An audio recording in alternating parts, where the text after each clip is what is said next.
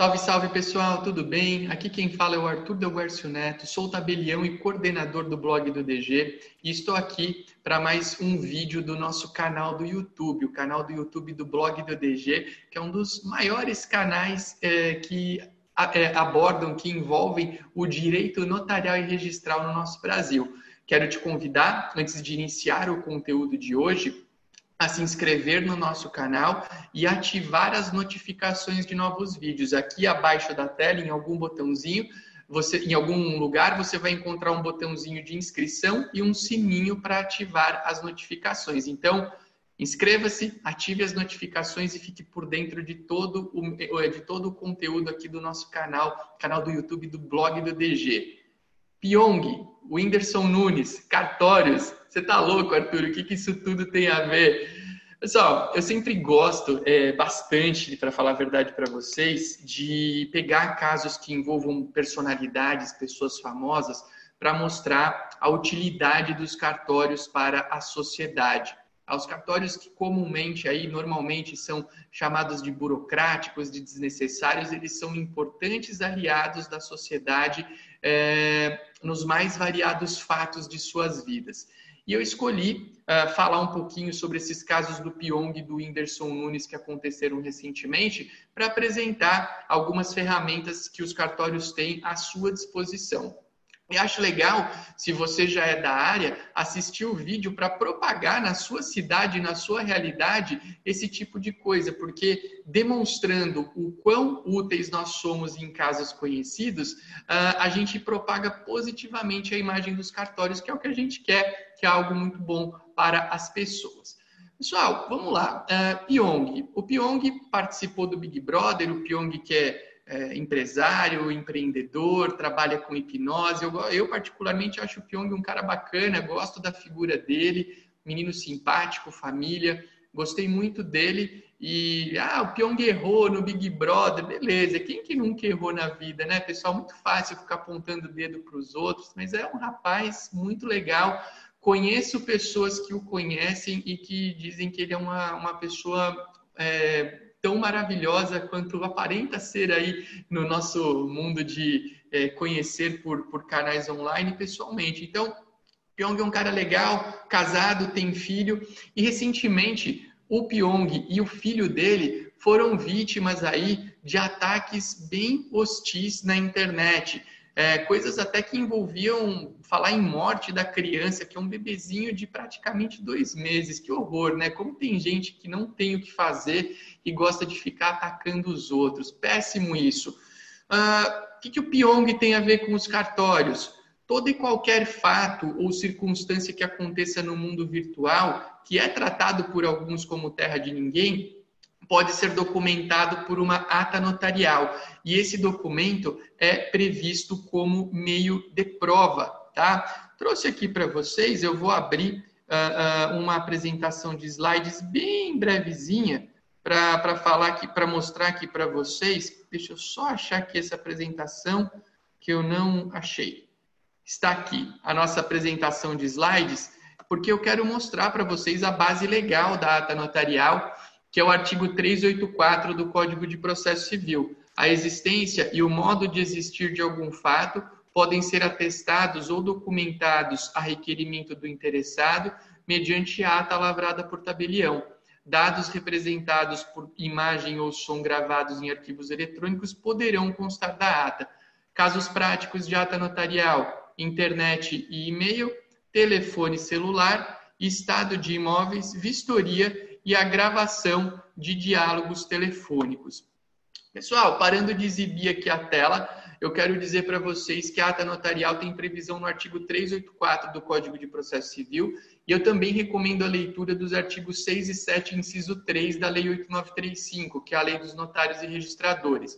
Em termos práticos, a ata notarial é um documento praticado pelo tabelião de notas, atendendo a solicitação das partes, mediante o qual ele capta um fato ou uma circunstância, traslada para o seu livro de notas e essa essa ata será prova a ser utilizada em quaisquer eh, lugares, inclusive num processo judicial. Então, se alguém te ofende, por exemplo, na internet, você pode procurar o tabelião de sua confiança e pedir que ele faça uma ata notarial constando todas as ofensas, inclusive printando telas. Ah, então alguém te ofendeu num Facebook da vida? Você pode ir lá, printar a tela e fazer uma ata notarial. Imagens podem constar desse documento.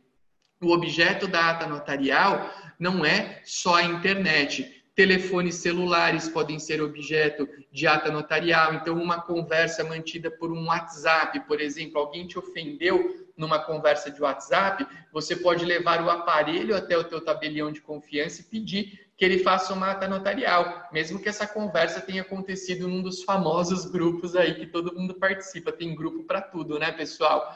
Uh, uma vistoria de imóvel, uh, a gravação de um diálogo telefônico. Você vai até um lugar e fala: Ó, oh, aqui conversando. Essa gravação pode ser transcrita num livro de notas e constituir prova plena. Lembro também que a ata notarial pode ser, é, é pode ser não, ela é elemento obrigatório de um procedimento muito interessante que é a uso capião extrajudicial. Então, para fazer a uso capião extrajudicial, tem que ter uma ata notarial constando uma série de requisitos uh, para testar realmente aquela posse da pessoa que quer pleitear a propriedade de um bem. Caso Pyong, então, o Pyong pode utilizar, eu não sei nem até, quem sabe até ele não tenha utilizado a ata notarial para poder constatar todas as ofensas que ele recebeu e tomar as medidas cabíveis. O Whindersson Nunes. O Whindersson Nunes é uma figura que eu não conheço tão bem. Eu já vi alguns vídeos dele no YouTube, até dei risada com alguns deles. Eu lembro de um, de um vídeo dele que ele fala. É, é, uma, é uma paródia com uma música da Adele que é sobre me dar a senha do Wi-Fi. É um vídeo até engraçadinho, mas eu não conheço muito bem o Whindersson Nunes. Mas fato é que o Whindersson Nunes se separou recentemente, né? E quando a gente fala em separação, divórcio, uh, muitas vezes as pessoas têm curiosidade, ai, qual será o regime de bens que ele era casado? O que será que vai ficar para ele? O que será que vai ficar para a mulher? Bom, por isso eu trouxe aqui para vocês também, né, para a gente é, é, falar um pouquinho sobre. Eu, eu trouxe alguma, algum material sobre. Opa, fiz bobagem aqui, já vou voltar eu trouxe aqui algum material sobre regime de bens e é, o divórcio, a separação em cartório. Bom, regime de bens. No Brasil, atualmente, pessoal, a gente tem esses regimes de, bem, de bens que estão aqui na tela. O regime da comunhão parcial de bens, que é o, é o regime legal. O regime da comunhão universal de bens. O regime da participação final dos aquestos e o regime da separação obrigatória ou convencional de bens tenho aqui um artigo do Código Civil que fala que é nulo o pacto antinupcial se ele não for feito por escritura e ineficaz se não lhe seguir o casamento. Pessoal, por que, que eu trouxe aqui essas informações? Ah, todo mundo fica falando qual será o regime de bens que o Whindersson Nunes casou? Não sei. Se ele não fez pacto antinupcial, o regime de bens é o da comunhão parcial de bens, um regime no qual comunicam-se em regra os bens adquiridos onerosamente ao longo do casamento.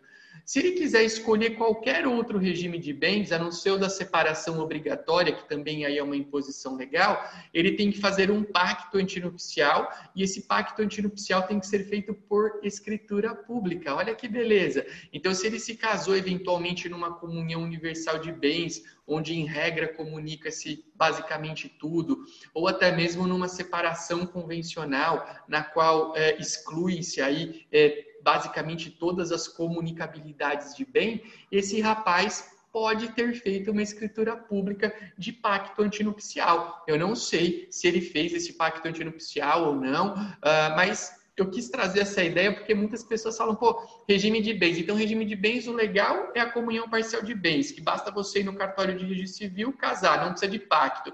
Que é um regime que não seja o regime legal, vai para a escritura e eleja o seu regime de bens. Agora, um outro ponto interessante quando a gente fala em divórcio é o próprio divórcio em si, né, pessoal? Porque hoje, nos termos do artigo 733 do Código de Processo Civil, você pode realizar o divórcio, a separação e a extinção da união estável em cartório, desde que não haja nascituro, desde que não haja filhos incapazes e desde que, em regra, você tenha a presença do advogado. Tá? Então, quais são os requisitos para separação, divórcio ou dissolução de união estável extrajudiciais? Primeiro, que não existam ou não exista nascituro, que a mulher não esteja grávida ou que os filhos sejam capazes. Segundo ponto, as partes, marido e mulher, têm que ser capazes e concordes. E terceiro ponto importantíssimo, tem que ter a presença do advogado. Então, advogados e cartórios caminham lado a lado para prestar um bom serviço para a sociedade. Não tem competição, tem união entre advogado e cartório. Quais as vantagens dessas escrituras? É um tempo muito rápido, às vezes no judiciário demora meses, anos, no cartório você faz em um dia, talvez dois, um pouquinho mais, dependendo da complexidade, e tem um excelente custo-benefício. Nos tempos atuais, tempo é dinheiro. Se tempo é dinheiro, procura o cartório. Quis trazer aqui para vocês essa mescla de informações para mostrar que os cartórios estão aí para ajudar as pessoas, pessoal, para ajudar a sociedade. Né? Então, Pyong foi vítima de ataques da internet, usa ata notarial. Whindersson Nunes se divorciou. O Whindersson Nunes, que eu saiba, acho que ele não tem filhos, é menino, né? O Whindersson Nunes acho que tem 24, 25 anos de idade. A ex-mulher dele acho que não tem nem 23. Não devem ter filhos, creio eu. Uh, podem usar o divórcio pela via extrajudicial, que é muito rápido, muito dinâmico. Tá? Então, use esses exemplos, procure usar esses exemplos para propagar positivamente a atividade dos cartórios. Antes de encerrar o nosso vídeo aqui do YouTube, eu quero te convidar a conhecer algumas coisinhas que eu participo, acho que é importante para quem está aqui com a gente.